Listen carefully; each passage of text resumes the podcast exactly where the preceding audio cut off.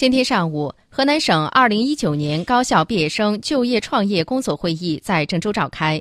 2019年，河南高校毕业生将突破61万人。我省将举办两百多场就业双选活动，帮助高校毕业生更好的就业创业。据了解，2018年河南省共有普通高校毕业生57.3万人，较上年增加5.6万人，毕业生人数再创新高。截至九月一号，四十七点二七万名高校毕业生实现就业，毕业生就业率为百分之八十二点五，高于去年同期零点四个百分点。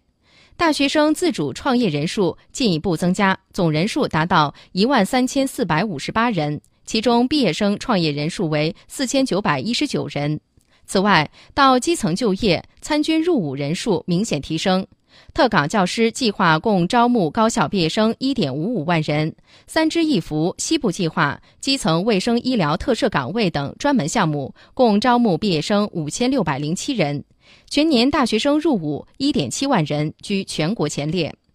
会上，省教育厅公布了全省教育系统2019届高校毕业生双选活动安排。针对2019届毕业生，将积极举办两百多场分行业、分区域、分产业、分科类特色的就业双选活动，促进我省高校毕业生就业创业。